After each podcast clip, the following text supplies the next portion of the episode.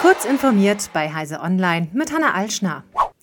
Laut einer aktuellen Studie der EU-Kommission hat Russland auf den großen Social-Media-Plattformen seine Desinformationskampagnen mit Hilfe Kreml-freundlicher Konten zwischen Januar und Mai 2023 ausgebaut. Über alle Social-Media-Plattformen hinweg soll das durchschnittliche Engagement dabei um 22 Prozent angestiegen sein.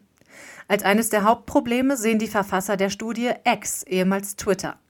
Während Twitter ursprünglich kremlnahe Konten einschränkte, wurden nach der Übernahme die Reglementierungen aufgehoben. Die Antwort der EU auf diese anhaltende Problematik ist der Digital Services Act. Während der Verhaltenskodex für Desinformation noch auf die Freiwilligkeit der Unternehmen setzte, ist der 2023 in Kraft getretene DSA eine für alle geltende Verordnung.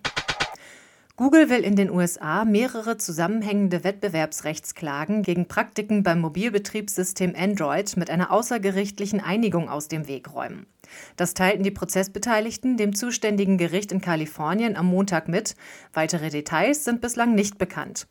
Unklar ist deshalb auch, welche Folgen die Einigung für Google hätte und wie viel der Mutterkonzern Alphabet bezahlen muss.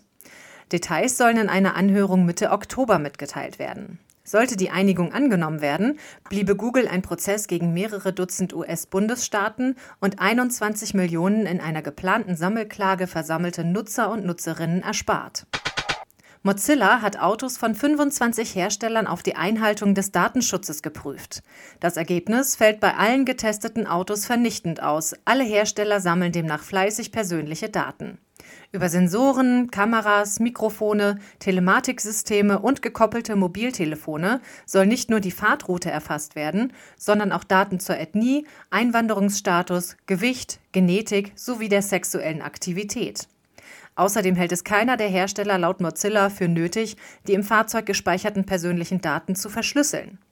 Im Testfeld tummeln sich dabei Namen wie etwa BMW, VW, Mercedes, Toyota, Tesla, Ford, Renault und Kia.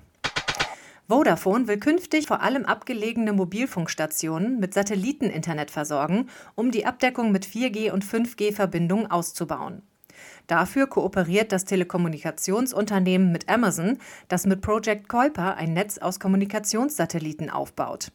Zielmärkte Vodafones dafür sind Europa und Afrika, doch bislang ist noch kein Kuiper-Satellit im Orbit.